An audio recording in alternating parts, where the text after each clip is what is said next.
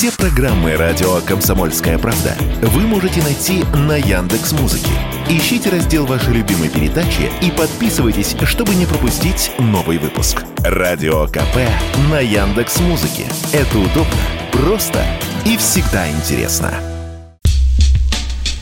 Торговые сети обяжут указывать стоимость продукции за килограмм или литр. Такой законопроект может быть принят уже в октябре. По словам авторов инициативы, такое изменение поможет избежать случаев, когда продавцы снижают вес товара при сохранении размера упаковки и отпускной цены, а также уменьшают количество продукта в упаковке без изменения цены. Например, продавая 9 яиц в упаковке вместо 10. По мнению экспертов, законопроект действительно поможет бороться с маркетинговыми уловками. И если его примут, торговым сетям придется менять все ценники. Об этом Радио КП рассказал председатель общественной организации по защите прав потребителей «Общественная потребительская инициатива» Олег Павлов.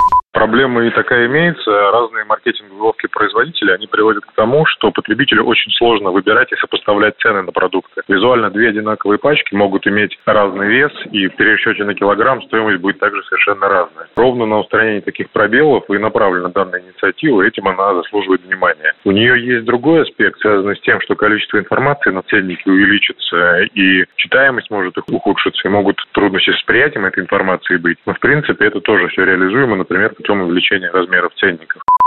Эксперты уверены, что изменение размера ценников скажется на стоимости товара. Расходы на замену тысяч ценников в каждом магазине лягут на потребителей, чтобы компенсировать появившиеся издержки. Таким мнением с «Комсомольской правдой» поделился президент гильдии маркетологов Игорь Березин это будут дополнительные издержки. Да, они не очень большие, но это дополнительные издержки. Вы представляете себе, супермаркет, в нем э, порядка 10 тысяч наименований э, продукта. Все эти ценники надо будет делать двойные. И более того, если идет какая-то акция на то же самое масло, не 200 рублей за 180 грамм теперь, а, допустим, 179. Соответственно, нужно перечеркнуть одну цену, и нужно перечеркнуть цену за килограмм, там, если бы все остальное было бы прекрасно, то этого бы, может быть, даже потребитель не заметил. Но поскольку вот рост издержек и связанных с логистикой, и связанных с э, ослаблением курса рубля ко всем валютам, это, конечно, ляжет дополнительно.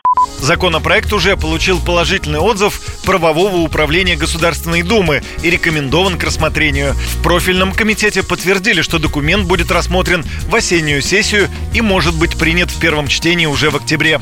Юрий Кораблев, Радио КП. Радио «Комсомольская правда». Только проверенная информация.